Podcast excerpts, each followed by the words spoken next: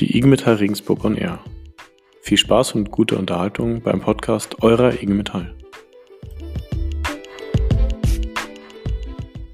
Herzlich willkommen, liebe Kolleginnen und Kollegen, zu einer weiteren, einer neuen Ausgabe von unserem Podcast. Heute mit Elena Bauer, unserer Kollegin, die für Ausbildung und Jugendfragen zuständig ist. Elena, schön, dass du dir die Zeit genommen hast und mit uns ein paar Fragen durchgehst.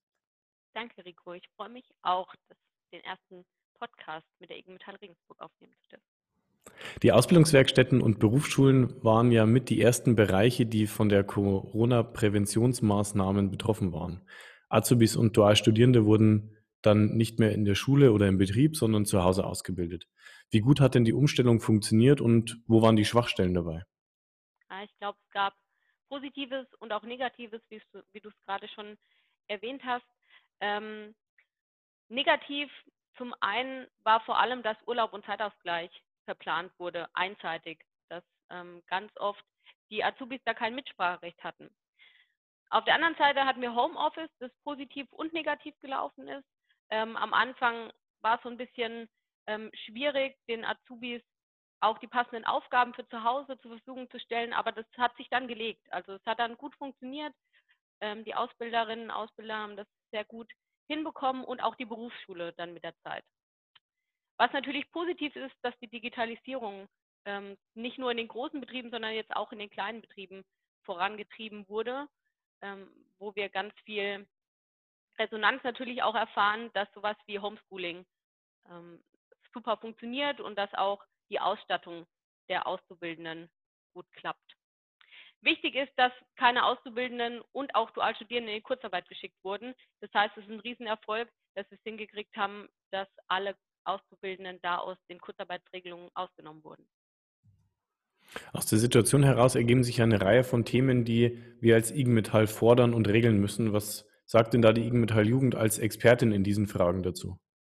Ja, also als erstes war es wichtig, dass wir die Ausbildungsbetriebe vor Ort fragen, wie denn gerade die Situation ist und was die Themen vor Ort auch sind.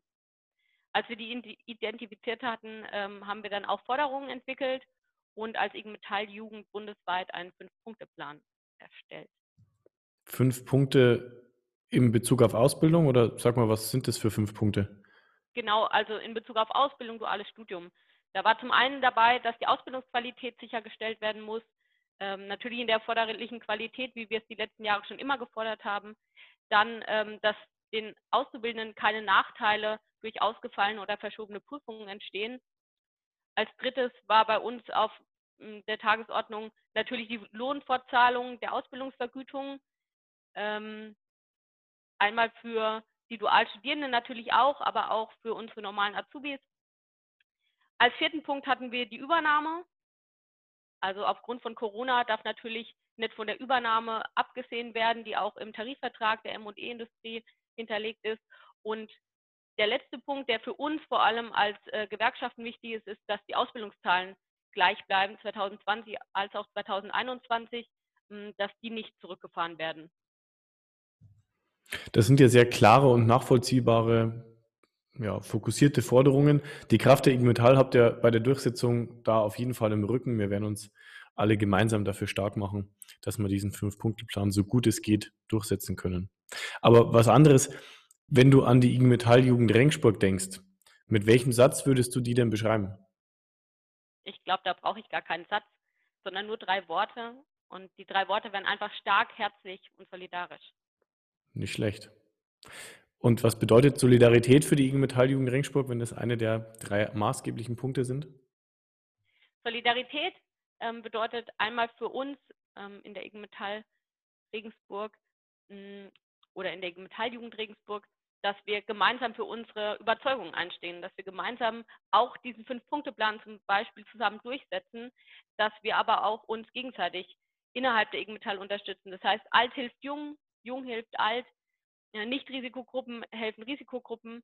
Hm, das, was wir immer machen, muss auch jetzt in der Corona-Krise irgendwie hm, unter Fokus sein. Ihr habt ja auch während der letzten Wochen die ein oder andere Solidaritätsaktion durchgeführt. Kannst du uns dazu vielleicht ein bisschen was sagen? Ja, ich würde ganz banal anfangen. Wir haben mit dem OJA zum Beispiel eine Wichtelaktion gemacht, um ähm, uns quasi auch ein bisschen Herzlichkeit zukommen zu lassen, uns ein bisschen zu motivieren, durch die schwierige Zeit auch zu kommen. Und neben dieser Banalität von Kleinigkeiten und Herzlichkeiten haben wir uns natürlich auch unsere Worte in Taten umgesetzt und haben ähm, eine Solidaritätsspendenaktion ganz spontan ins Leben gerufen. Und das sind innerhalb von zwei Tagen sind insgesamt 600 Euro zusammengekommen, die wir an zwei Gruppierungen gespendet haben, die vielleicht jetzt nicht direkt auf der Tagesordnung bei den Leuten waren. Das war einmal ähm, Streetworker Ben, der in Regensburg sehr aktiv ist und Obdachlose unterstützt, die ähm, jetzt nicht ähm, sich täglich in, in ihrer gewohnten Umgebung die Hände zum Beispiel waschen können. Und auf der zweiten Ebene haben wir ähm, CI in Regensburg unterstützt, weil Geflüchtetenhilfe jetzt ziemlich aus, von der Bildfläche verschwunden ist und wir gesagt haben, die brauchen jetzt vor allem auch in Zeiten von Corona Unterstützung, weil natürlich äh, Seenotrettung nicht abreißt und da immer noch hm, Hilfe gebraucht wird. Das war jetzt ein Rückblick von den letzten Wochen. Jetzt vielleicht zum Abschluss noch ein Ausblick für die nächsten Wochen. Was wird denn noch wichtig werden? Dieses Jahr stehen zwei Sachen an, die für uns extrem wichtig sind innerhalb der IG Metall Jugend. Das ist einmal der Ausbildungsstart. Ähm, Im Juni, Juli fangen jetzt schon die Dualstudierenden an und ab dem 1. September fangen die neuen Auszubildenden an. Ähm, das wird die erste große Hürde sein, auch in Corona-Zeiten die Neuen in den Betrieben zu begrüßen, willkommen zu heißen und ähm, hoffentlich auch für die Metall zu begeistern. Und der zweite wichtige Punkt sind die JAF-Wahlen, weil die JAF-Wahlen dieses Jahr anstehen. Das ist immer in geraden Zahlen, äh, in geraden Jahren der Fall. Und da müssen wir dieses Jahr neue Gremien wählen. Und ich hoffe, dass wir die Zahl der JAF-Gremien in Regensburg halten können. Das sind aktuell ähm, 45 Yachtgremien, die wir haben. Und es wäre natürlich cool, wenn wir die Zahl auch noch ausbauen würden. Dabei und bei den anderen Herausforderungen drücken wir dir die Daumen äh, und unterstützen dich und die IG Metall Jugend Regensburg natürlich mit Rat und Tat. Vielen Dank, dass du die Zeignummer hast, dass du uns einen kleinen Einblick gegeben hast und ich bin überzeugt, dass das nur ähm, der erste Einblick war, dass wir bestimmt in der nächsten Zeit nochmal den ein oder anderen Podcast miteinander aufnehmen werden. Danke, Elena.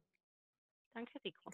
Und euch, Kolleginnen und Kollegen, wünsche ich jetzt noch einen schönen Tag. Passt auf euch auf, bleibt gesund, Glück auf und bis ganz bald.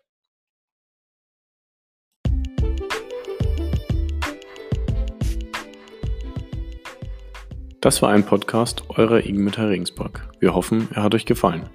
Alle Folgen zum Nachhören findet ihr auf unserer Facebook-Seite oder unter www.igmetall-regensburg.de.